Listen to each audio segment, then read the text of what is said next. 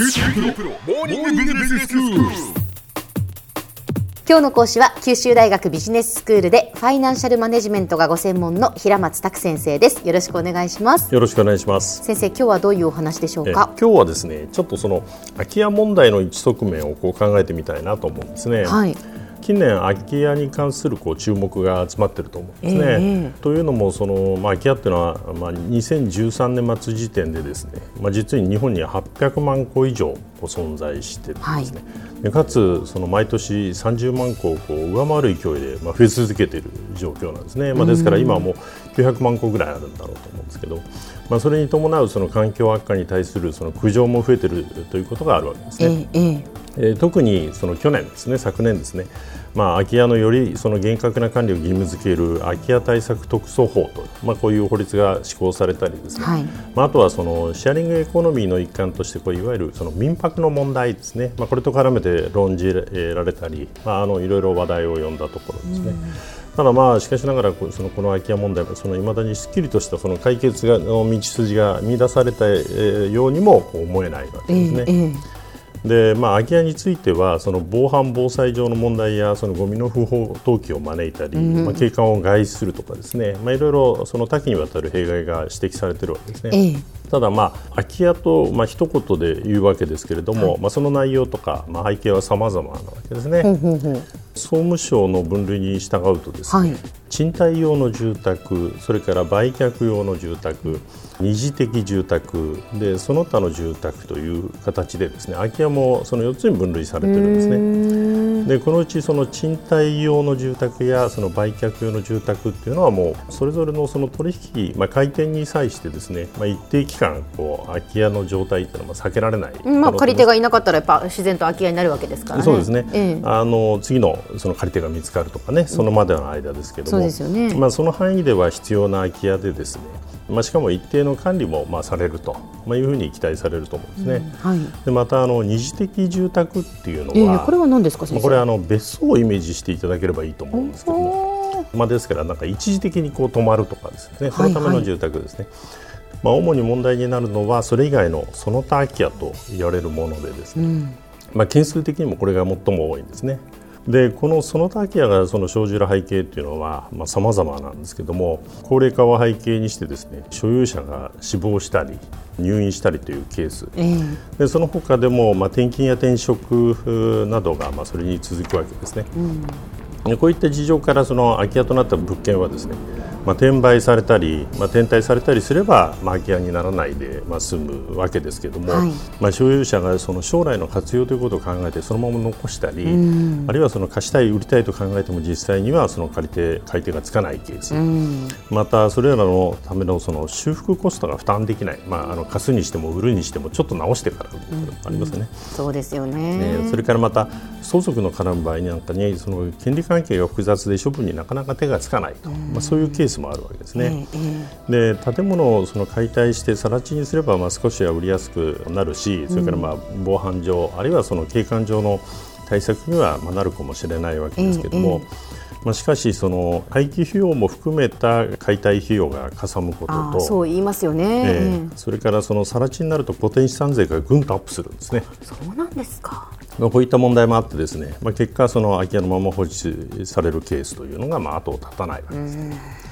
でまあ、こうした空き家の増加を、まあ、自治体や政府もあの別に放置しているわけではなくて、まあ、税制上の特例や、まあ、いわゆる空き家条例あるいはその空き家対策特措法などによってですね、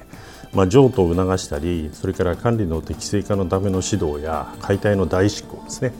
それからその建物を残すことによってその固定資産上のメリットを狙うと、まあ、そういうそのメリットの取り消しなどを含めた対応を行っているんですね。はい。しかしまあこうした対策の条件が整うケースばかりではないということと、ええそれからまたその一件ごとの所有権者の特定から始まってですねで実際の処分に至るまでには、えー長い時間とそれから大変な手間を要するわけですね。まあ、したがってその目に見えた効果というところにまで期待するのはなかなか難しいわけですね。じゃあそれでは他にその何か有効な解決策がないんだろうかと、はいま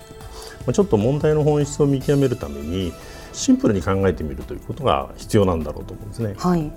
まずその日本ではですね1968年にその住宅の総数が世帯総数をまあ上回ったわけですね。え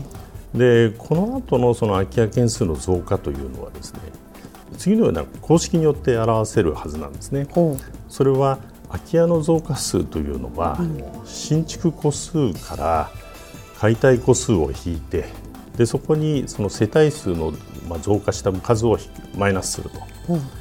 つまり新築戸数とそれから解体戸数、まあ、それからその世帯増加数、まあ、この3つが問題なわけですね。ええまあ、要するに世帯数が増加すればそれだけえー家の数は必要になりますから、まあ、空き家は増えないわけですね、うん。で新築戸数が増えれば家全体が増えるわけですそうですね。で解体戸数が増えれば空き家はまあ減る方向ですね、うんえええまあ、このうちですねその世帯数はそのお人口の方は頭打ちなんですけれども核家族化それから単身世帯の増加によってですねまだその増加基調になるんですね、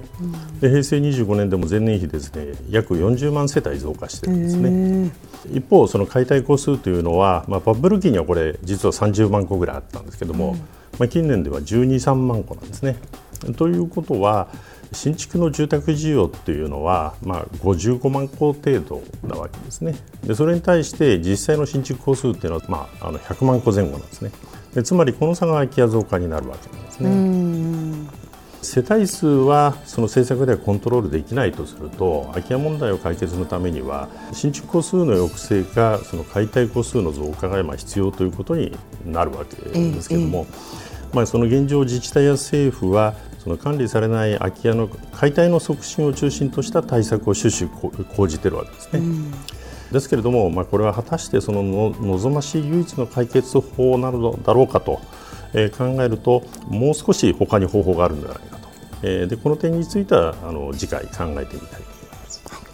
では先生、今日のまとめをお願いします。はいえー空き家問題をシンプルに考えると解決策としては新築戸数と解体戸数のまあコントロールと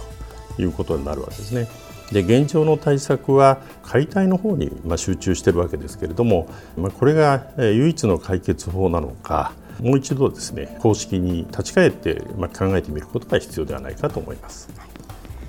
今日の講師は九州大学ビジネススクールでファイナンシャルマネジメントがご専門の平松卓先生でした。どうもありがとうございました。どうもありがとうございました。